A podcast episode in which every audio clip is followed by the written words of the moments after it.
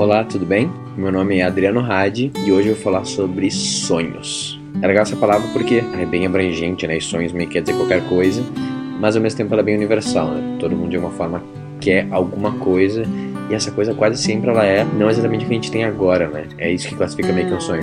Então existe uma realidade que eu tenho ela agora e o que eu quero é uma realidade de alguma forma diferente da de agora. Então, obviamente, na palavra positiva, ele vem do lado aspiracional, mas ele também vem de uma coisa, de uma certa incomodação, né? Ele é um problema que a gente quer resolver. E é legal porque, para mim, o que separa principalmente uma criança, ou o nosso lado mais infantil, de um adulto, é que os sonhos que a gente tem vão sendo mortos e assassinados um a um, até eventualmente a gente tem meio que um sonho, ou dois só, que eles em si podem se tornar de alguma forma uma realidade. É legal porque quando a gente está ainda no modo totalmente aberto e menor e, e sem ainda a noção da realidade, a gente imagina todas as possibilidades, né? Eu quero ser um astronauta, eu quero ser uma bailarina, eu quero ser qualquer coisa.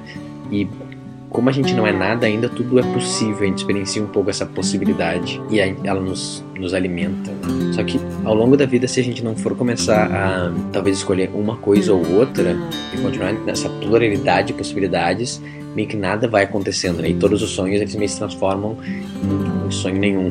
Eu acho legal porque por mais que faz sentido a gente sonhar e sempre querer sonhar e querer mudar nosso estado atual para um estado desejado, eventualmente a gente vai ter que meio que de alguma forma sacrificar vários dos outros sonhos, ou a maioria deles, para escolher meio que um só ou dois, para a gente conseguir ser qualquer coisa. Porque se a gente ficar meio que só sonhando com as possibilidades, a gente acaba não sendo nada, né? Eu acho que essa é meio que uma grande armadilha, assim. Eu fiquei nela nessa armadilha por muito tempo, até hoje às vezes eu volto para ela e eu sinto cada vez mais as novas gerações elas estão indo cada vez mais nesse modo, né? E faz sentido porque antigamente como a gente tinha que sobreviver, não tinha muito tempo para sonhar, né? Meu sonho era ter uma comida no final do dia, né? Era ter um teto na minha em cima da minha, da minha cama para eu dormir. Então não tinha, não tinha muito espaço. Então, quando nossos antepassados foram trabalhando para chegar aqui onde a gente está, foi nos gerando possibilidades de fazer sonhos maiores ainda, né? E menos emergenciais, e menos sobre sobrevivência. Só que a desvantagem é que a gente pode ficar meio que sendo um sonhador eterno. E é isso para mim que é a síndrome do Peter Pan, por exemplo. É a gente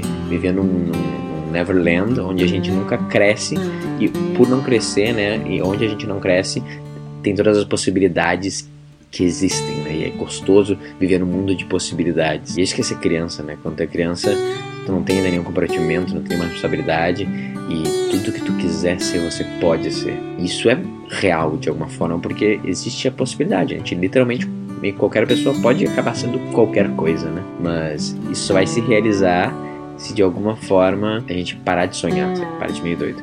Então, por mais que faça sentido a gente alimentar esse nosso lado, que é um viver num mundo ideal diferente do mundo que a gente vive agora, se a gente não realmente fazer o sacrifício de abrir mão de todas essas possibilidades que a gente pode ser e todos esses sonhos, a gente acaba sendo meio que coisa nenhuma. É uma coisa muito triste de repente ficar com 25, 35, 45 anos de idade e tu fala, pô, e agora o que que tu é? Fala assim, eu não sei exatamente o que eu sou ainda, não sou nada muito bem. E mas eu ainda posso ser tudo de repente.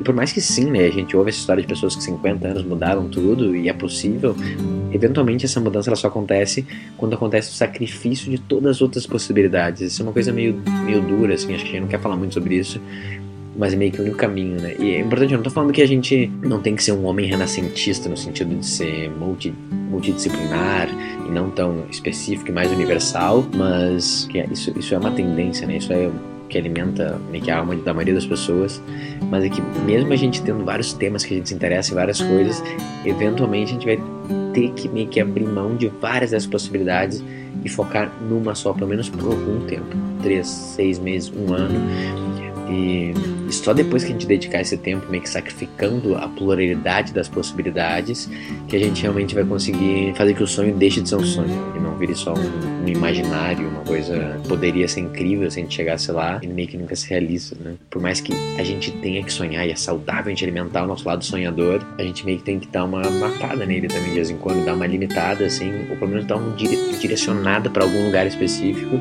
e falar assim, beleza, tudo é possível, o mundo é incrível, a gente pode transformar tudo e ter outra realidade.